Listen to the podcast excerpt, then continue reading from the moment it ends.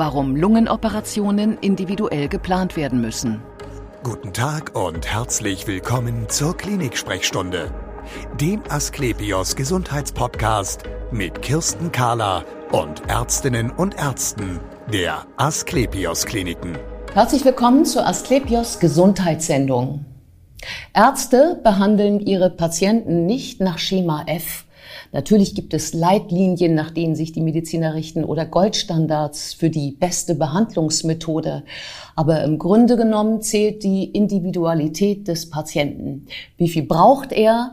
Was verträgt er? Dazwischen gilt es, den optimalen Punkt zu finden. Und gerade wenn der Eingriff sehr komplex ist oder die Therapie, dann wird dies genau vorausberechnet. Bei mir ist Dr. Christian Ketscher. Er ist Oberarzt der Thoraxchirurgie an den Asklepios Fachkliniken München-Gauting. Schön, dass Sie Zeit haben, Herr Dr. Ketscher. Sie beschäftigen sich ja mit solchen Diagnosen für Ihre Patienten. Da geht es um Lungen-OPs, auch um Lungentumore. Was ist da Ihr Ziel? Unser primäres Ziel ist festzustellen, was hat der Patient. Das ist das, was wir abklären wollen. Und in einem zweiten Schritt ähm, wollen wir die entsprechend richtige Therapie für den Patienten einleiten. Es ist so, dass bei einem Großteil der Patienten wir vor einer Operation schon eine Diagnose haben, dass wir wissen, es ist ein Tumor oder es ist kein äh, ein, ein bösartiger Tumor oder es ist ein, eine Entzündung, die zu einer Operation führt. Ähm, und es gibt einen aber nicht unerheblichen Anteil an Patienten, wo wir eben dieses davor nicht wissen. Und da müssen wir uns sagen, uns im Endeffekt bei der Operation überraschen lassen, dass wir, was, wenn wir einen, einen Tumorherd aus der Lunge herausschneiden, was wir in unserer Schnellschnittuntersuchung mitgeteilt bekommen, ähm, ob das etwas Gutartiges ist oder etwas Bösartiges ist. Und dann wird während der Operation die entsprechende Entscheidung gefällt, ähm, dass man die Operation ausdehnt und mhm. die entsprechende Therapie fortzuführen. Das ist natürlich vorab mit den Patienten besprochen. Mhm. Aber es ist bei uns im Haus so, dass wir äh, eine sehr gute Schnellschnittdiagnostik haben und äh, dass wir während der Operation mit einer sehr hohen Wahrscheinlichkeit sozusagen die ähm, Diagnose bestimmen können, so dass wir im, mit einer Operation in einem Rutsch auch Herde, wo wir vermuten, dass ein bösartiger Herd dahinter stehen könnte, sozusagen abklären und gleichzeitig therapieren können. Das ist ein großes Ding. Also äh, Sie haben mir jetzt ja schon den gesamten Ablauf auch der Behandlung beschrieben. Ähm, das ist für den Patienten keine Kleinigkeit. Und ich sagte ja schon äh, in meiner in meiner Einführung, ähm, Sie versuchen ja ähm, möglichst genau zu erfahren, wie denn der Patient so gesundheitlich drauf ist, um es mal so salopp auszudrücken, um auch zu wissen, was können Sie tun und wo sollten Sie lieber sagen, machen wir nicht. Ähm, wie, was, was ist das Ziel? Also viele Patienten sieht man ja danach ähm, vielleicht auch, die haben dann so eine Sauerstoffflasche bei sich. Ist es das Ziel, das zu vermeiden, möglichst? Das, Im besten Fall können wir das vermeiden. Es gibt Einzelfälle, wo wir vorab tatsächlich besprechen, dass wir erwarten, dass es danach notwendig sein wird, aber unter dem Ziel, dass wir den Tumor, den bösartigen Tumor, ähm, in dem Fall dann ähm, komplett entfernen, um sozusagen eine Heilung von dem Tumor möglichst zu erreichen. Das ja. ist aber sozusagen im besten Fall ein, ein Einzelfall geschehen. Ja. Direkt nach einer Operation an der Lunge ist es häufig notwendig, dass man erstmal vorübergehend Sauerstoff gibt. Mhm. Das bessert sich in den ersten Tagen nach der Operation meistens sehr gut. Es gibt ähm, einige Patienten, die mittelfristig Sauerstoff brauchen, bis die, äh, bis die Heilungszeit abgeschlossen ist. Mhm. Das sind sechs Wochen bis drei Monate und die in dieser Zeit sozusagen von dem Sauerstoff wieder wegkommen. Mhm. Und dann gibt's halt die Patienten, die dann leider am Schluss ähm, die sozusagen den Sauerstoff dauerhaft brauchen. Aber das ist nicht das, worauf wir hinaus operieren wollen, sondern wir wollen schauen, dass wir dem Patienten eine gute Lebensqualität geben können, dass wir gleichzeitig eine gute Therapie ihm anbieten können. Und äh, deshalb müssen wir vor der Operation sozusagen den Patienten gut kennenlernen. Ja, wie machen Sie das? Ihn kennenzulernen? Zum einen mit dem Gespräch, dass wir fragen, wie es ihm geht. Also damit fängt es an, das ganz Klassische. Und dann natürlich mit Untersuchungen. Da kann man einfach, dass man mit dem Patienten Treppen steigt, dass man schaut, wie aktiv schafft er das, über hin zu spezifischen Untersuchungen mit Fahrradergometer, mit einer, mit einer Belastungsuntersuchung, wo man das System von Herz und Lunge sozusagen gemeinsam anschaut. Mhm und die Werte objektiviert. Ähm, damit kann man schon sehr viel an Zusatzinformationen bekommen.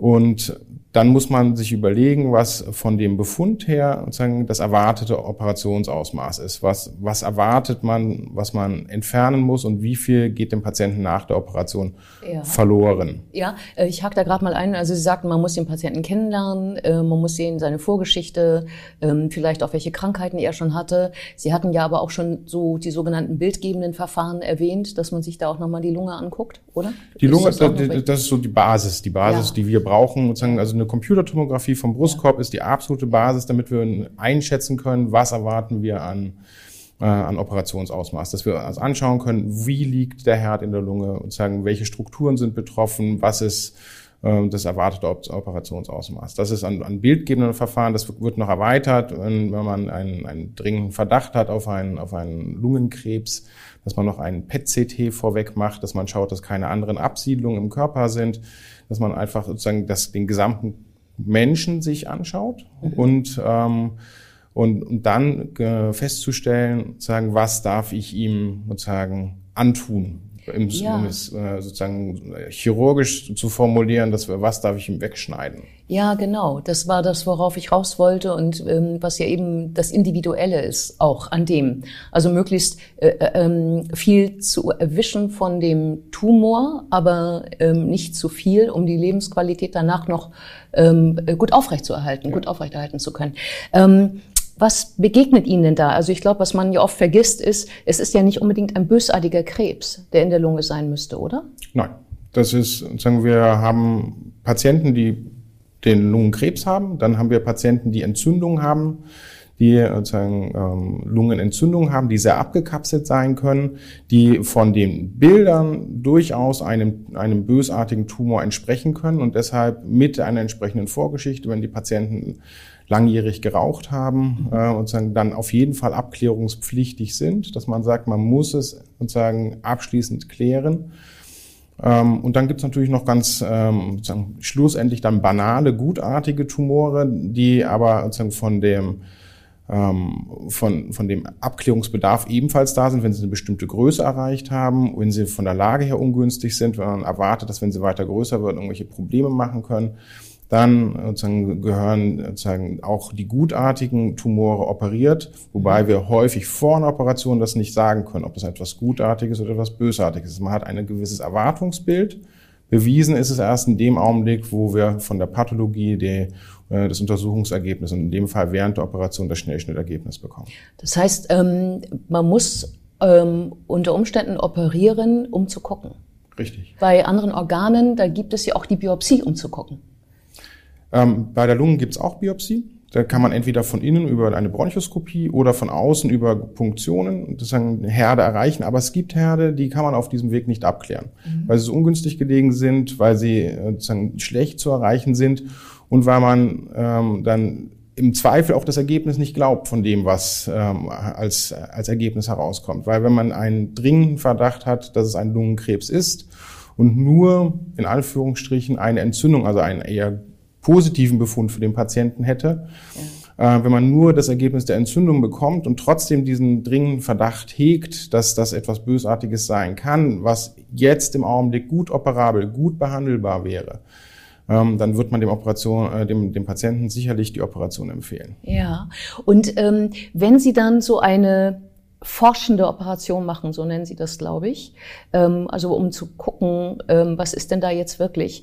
Ähm, machen Sie denn, wenn Sie dann einen, einen bösartigen äh, Tumorherd entdecken, den entfernen Sie ja dann auch, oder? Genau. Ja. Ähm, das heißt, dann denkt ja, dann muss ja der Patient sozusagen vorab zweigleisig entscheiden, oder?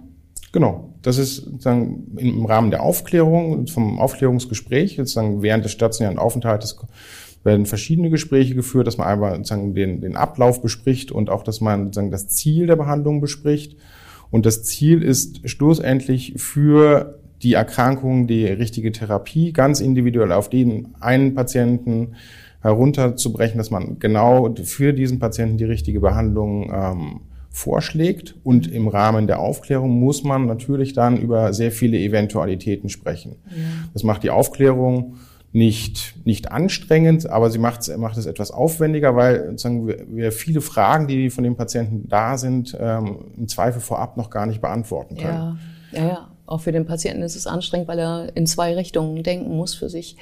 Ähm, vielleicht ähm, ist es in dem Fall ja auch beruhigend, über die Art der Operation zu reden. Können Sie immer minimalinvasiv operieren? Wir operieren sehr häufig minimalinvasiv. Mhm. Ja, wo es möglich ist, tun wir dieses, weil wir wissen, dass die Patienten sich nach der Operation schneller erholen als bei den klassisch offenen Operationen. Und das ist genau in der ersten Zeit nach der Operation das Wichtige, dass wir einen möglichst schnellen, ein, ein möglichst schnelles, gutes Heilungsergebnis haben. Ähm, es gibt aber Patienten, wo man von vornherein sagen muss, dass es ähm, auf minimalinvasivem Weg nicht gut operabel sein wird. Sei es aufgrund der Lage, sei es aufgrund der Tatsache, dass man ähm, die, äh, der, der, der Größe des Tumors, äh, dann muss man den klassischen Weg einschlagen. Mhm die Option während der Operation, wenn irgendein Problem auftritt, dass man dann einfach den, äh, sozusagen die Operation erweitert zur, zur größeren Operation. Das ist bei jeder Operation, das ist immer Teil des Aufklärungsgesprächs, dass wir sozusagen uns das immer in der Hinterhand halten. Ähm, aber das ist nicht das Ziel, dass wir es bei jeder Operation machen, sondern wir machen das nur, wenn es notwendig ist. Ja. Ähm, noch eine Frage zur persönlichen Vorbereitung. Ähm, man hört immer wieder, gerade wenn man Raucher ist, ähm, äh, zwei Wochen vorher, vor einer OP aufzuhören zu rauchen. Hat das Sinn? Oder ist es bei Ihnen noch ganz anders mit dem, mit dem Zigarettenstopp? Also am besten ist schon langfristig mit dem Rauchen aufgehört zu haben. Ja. Ähm, zwei Wochen wäre, wäre sehr gut, vier Wochen ist besser, weil nach vier Wochen hat man so diesen, diesen Effekt, was die, was die Schleimbildung betrifft, sozusagen ist der, sozusagen, ähm, ist das ähm, deutlich reduziert, also deutlich weniger. Ähm, es ist so, dass jeder Tag des Nichtrauchens ein Gewinn nach der Operation ist. Die, bei den zwei Wochen spielt häufig die Wundheilung eine, eine Rolle, weil wir wissen, dass Patienten, die zwei Wochen nicht geraucht haben, weniger Wundheilungsprobleme haben, als wenn sie sozusagen bis zur Operation geraucht haben. Ja, ähm, und die, äh, das, ich glaube, was man sich auch nochmal klar machen muss dabei, ist, die Quälerei nach der OP ist nicht so hoch, oder? Für, für einen. Das heißt, man, was heißt das praktisch? Abhusten? Genau, das ist einfach, es ist anstrengend, den, das, äh, den Schleim, sozusagen, der in der Lunge produziert wird, abzuhusten. Es ist so, dass man frisch am Brustkorb operiert ist. Es gibt von unserer Seite aus genügend Schmerzmittel, um das abzufedern. Nichtsdestotrotz ist es einfach von dem, vom, vom Mechanismus, von dem, wie, wie abgehustet wird, ist es für den Patienten anstrengender. Wenn, wenn da sozusagen der Schleim sehr zäh ist und das ist ähm, sozusagen, wenn man raucht, ähm, häufiger der Fall. Und äh, dementsprechend tun sich die Patienten danach dann natürlich deutlich leichter. Vielen Dank für dieses interessante Gespräch. Bitte gerne. Und wir sehen uns wieder auf www.astlepios.com, auf Facebook und auf YouTube oder im nächsten Podcast. Werden Sie gesund.